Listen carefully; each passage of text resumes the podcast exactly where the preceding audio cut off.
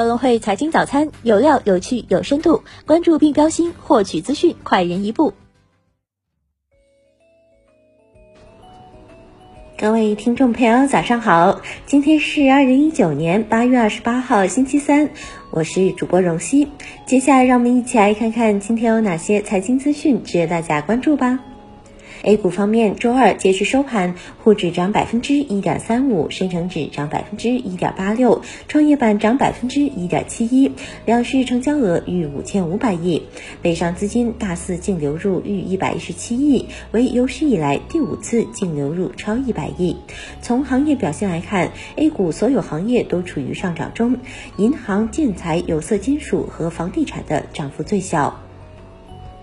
港股方面，周二截至收盘，恒指跌百分之零点零六，国指跌百分之零点一七，主板全日成交九百二十七点六亿港元，港股通净流入三十三点八一亿港元。从板块表现来看，体育用品全日强势领涨，电池股跌幅最大。个股方面，万洲国际升百分之四点五六，为最佳恒指成分股；碧桂园涨近百分之四，石药集团、深州国际跌超百分之四，领跌蓝筹。港股通标的股金风科技大涨百分之十，猫眼娱乐升超百分之七，李宁盘中股价创新高，收盘涨百分之二点四八，中烟香港收跌百分之六点四三。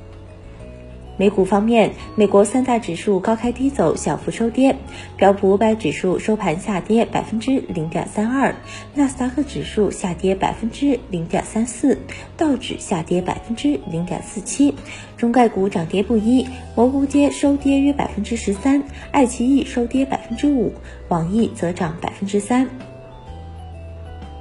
工业互联网产业联盟举行二零一九中国国际智能产业博览会，会上发布了我国工业互联网体系架构二点零版本，包括重新定义工业互联网的基本要素、功能体系、技术路线等。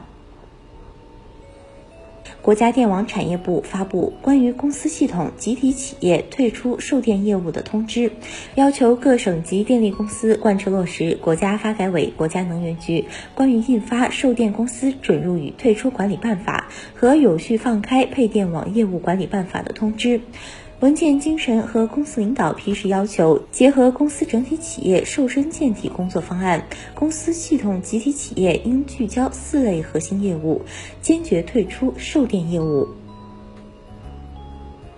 国务院办公厅印发关于加快发展流通、促进商业消费的意见，提出二十条稳定消费预期、提振消费信心的政策措施，包括创新流通发展、培育消费热、深化放管服改革、强化财税金融支持、优化市场流通环境。德国联邦统计局近日公布的最新统计数据显示，今年上半年中国与德国双边贸易额达到九百九十亿欧元，中国继续位列德国最重要贸易伙伴。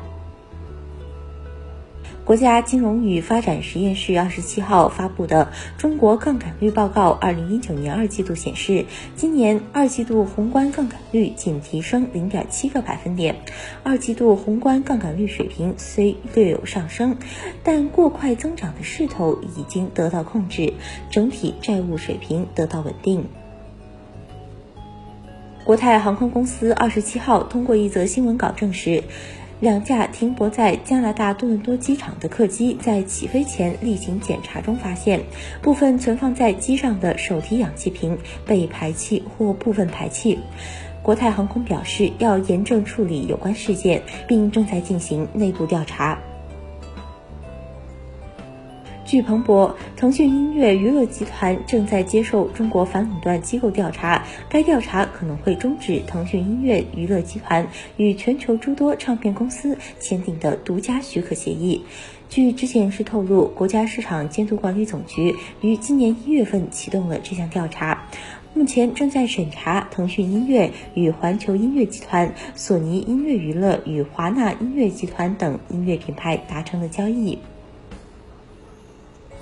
八月二十七号，美国最大的连锁会员制仓储超市 Costco，也就是好事多，与中国大陆的首家门店在上海开业。开业当天，茅台、大牌包包等被疯抢，停车需要等位三小时，结账需排队两小时，周边道路拥堵严重。由于人流过大，商场于下午宣布暂停营业。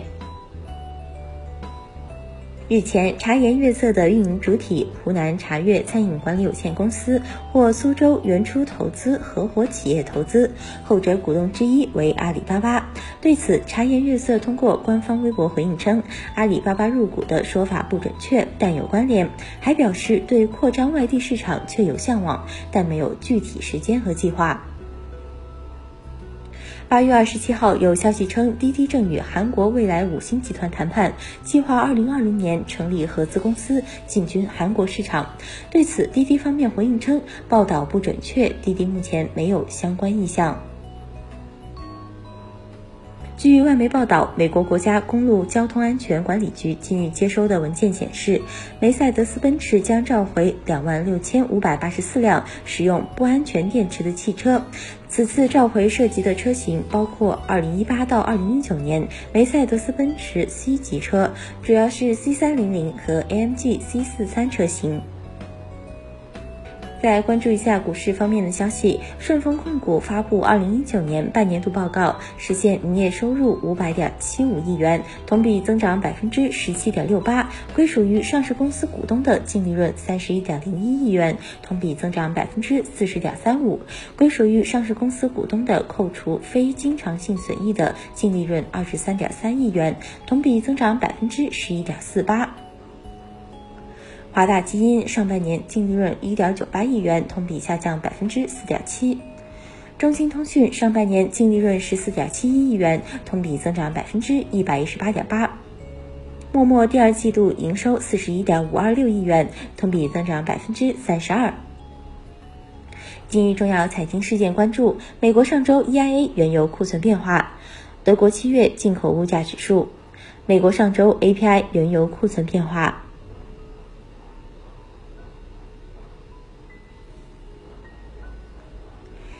以上就是今天节目的主要内容。更多深度专业的财经资讯，您可搜索并下载更会手机 APP 查看。感谢您的收听，我们明天不见不散。